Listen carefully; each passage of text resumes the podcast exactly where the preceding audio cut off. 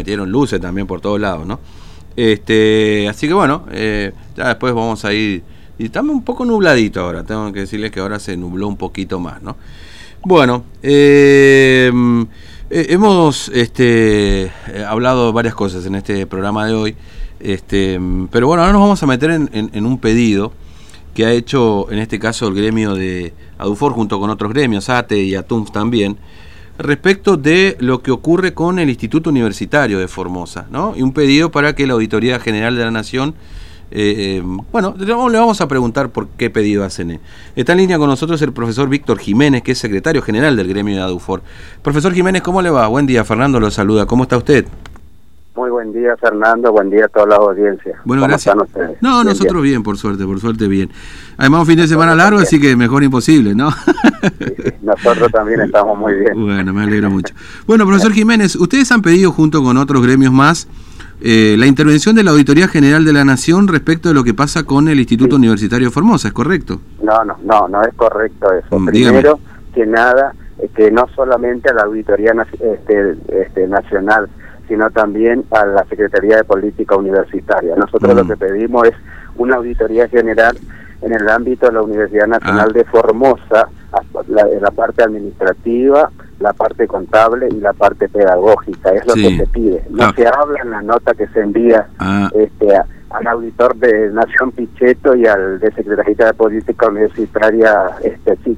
O sea, no se habla en concreto de la Universidad de la facultad de Laguna Blanca. Claro, claro, no está bien, está bien, vale la aclaración. Es decir, lo que ustedes piden básicamente es una intervención de la auditoría que suele hacer, digamos, estudios en universidades. Sí, sí, este, totalmente, ante irregularidades, ante numerosas irregularidades que se que se que se explican claramente cada uno de los motivos de la auditoría. Es decir, en la nota original que nosotros tenemos, que mm. mandamos al auditor este, Nación y al auditor de la Secretaría de Política Universitaria, están claros cada uno de los motivos. Son muchísimos motivos. Mm. Este, ya, ya hubo un informe anteriormente también, digamos, ¿no? De esta anterior de, de, la universidad, creo que es de hace algunos años, ¿no? Yo no recuerdo ahora que ya la auditoría intervino, pero con otra conformación que tenía la auditoría. Sí, sí, sí, con otra. Mm. Sí, sí, sí. Mm. Sí, sí, no, pero ahora, este, bueno, acá la gota que viene a, derramar el vaso es el tema de la modificación de, del, este, reglamento electoral, donde quieren que todos voten, así tengan un día de, contratado en la universidad. Entonces, mm. esa fue la gota que rebasó el vaso, pero hay muchísimas irregularidades que están bien detalladas en la nota que, que nosotros presentamos a, la, a, la, a, los dos ámbitos, o sea, a la, a la Secretaría de Política Universitaria y al Auditor Nacional, que es Pichetto. Nada más que esto viene a la solicitada seguramente que salió en el diario este, sí, no, no, no. mañana, que es una falacia. Sí, no, no, no, sí, por, por eso queríamos, eh, me parece, conversar con usted, digamos, porque, bueno, estoy leyendo justamente eso, eh, eh, parte de... Y hay un dato que es muy interesante, porque en definitiva ustedes lo que marcan también es el, el, el enorme crecimiento que tuvo la planta, prácticamente se duplicó la planta de designaciones, docentes, por ejemplo. Voy con un punto en particular, digamos, ¿no? Sí, sí, no, no, pero no es, no es información nuestra, es información de la Secretaría de Política Universitaria. Es un informe que dio la Secretaría de Política Universitaria. Prácticamente se creó una nueva universidad con la cantidad de docentes que se designó y nosotros no acreditamos una de las carreras por falta de, designaciones docentes en, dedicaciones, y de la incoherencia. Claro, es decir, eh, hay carreras que o, algunos eh, rubros, digamos, que no, no, no pueden seguir porque no hay docentes y por otra parte, usted dice, se armó una universidad ya con la cantidad de docentes que hay, digamos, ¿no? Claro, sí, claro, porque se duplicó. Si de 768 pasamos a casi 1400. Sí, es impresionante. Por eso digo, no es que no es que, no, que faltan docentes, no se acreditó, se perdió una carrera. Es decir, el común de la gente tiene que entender que se perdió una carrera importantísima en estos tiempos en la universidad y la, la facultad que más alumnos tenía, que era la, carrera de licenciatura en enfermería, porque uno de mm. los motivos que no se acredita y que no va a poder este, seguir el año que viene es eso, porque la CONEAU le dice que falta designaciones en dedicaciones para hacer investigación justamente en esa facultad. Entonces dicen ser la incoherencia. Designaron más de 700 docentes y no teníamos docentes. Una de las causas de la acreditación es esa. Es decir, a ver eh, si entiendo bien, este Jiménez, ¿el año que viene licenciatura en enfermería no se va a abrir?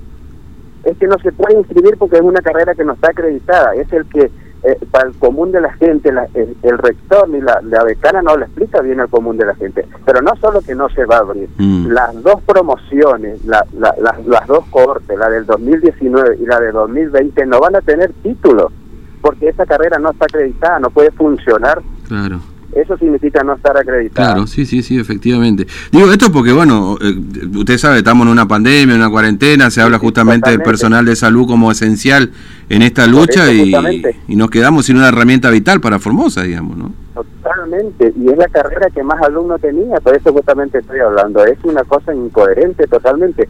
Y no, no se acredita por negligencia del rector y de la decana actual. ¿eh? Porque no es porque tampoco hubo mucha exigencia, no cumplieron con lo que le dieron, con lo, las premisas que le dieron que tenían que cambiar, esa es la realidad. Claro. Y una de las premisas, una de las premisas era de, más designaciones con dedicaciones para los docentes que reúnen el perfil para dictar esta carrera. Mm. Ese, ese, estoy nombrando un solo punto, ni quiero nombrar todos los otros puntos. Esa era. Claro. Y bueno, y nombraron este, el doble del personal. Y, y pero está ese personal, va a trabajar, digamos, ese personal. No, no, eso ya no sé. Yo estoy dando un ah. informe que es el informe de la Secretaría de Política Universitaria, que todos los años este, manda este, a los gremios con respecto a este, cuando se presentan, este, cuando salen los, los, los, aportes para los cursos de posgrado que tiene. Entonces, en eso nos informan la cantidad de docentes, porque en base a la cantidad de docentes que tiene la universidad, mandan los aportes. Claro, ahí, ahí está la cantidad de docentes del 2018 y del 2020 y justamente es el doble. Sí, eh, y, y, la auditoría debe intervenir, digamos, a pedido de ustedes o, o cómo se cómo cómo es, digamos, la este el seguimiento. nosotros mandamos un pedido de auditoría fundamentando fundamentando punto por, por punto por qué se pide la auditoría. Porque es uno de los casos, porque eh, por eso digo, en la nota original, si ustedes por ahí en algún momento se acercan al gremio, nosotros no, acá tenemos la, nota original. Claro, acá la, está punto por punto, porque es un, montón de puntos y es largo el pedido. Sí, sí, sí. yo le estoy nombrando un solo punto del No, acá estamos viendo, lo, lo, repasamos rápido, violación del artículo 51, otra violación del... ¿Qué es el artículo 51? Este cortito. Eso tiene que ver con este, la cantidad este, de, de concursados que hay en la universidad. Es mm. decir, la ley de educación superior indica que tiene que haber, a, la fecha que se, había eh, promulgado esa ley, el 70% de los docentes de la universidad tienen que estar concursados. Pero nosotros solamente tenemos el 30%. Mm. Pero más allá de eso, más allá de eso, ese 30% era cuando éramos 700 docentes y se han jubilado muchísimo y ahora somos 1.396 docentes, quiere decir que ni llega al 15% de la cantidad de concursados. Claro. Acá hay un punto, este Jiménez, estamos hablando, le digo a la gente, con Víctor Jiménez, el secretario general de UFOR. Después de 32 años de crear la UNAF, solo una de las cuatro facultades de la UNAF tiene tres carreras acreditadas.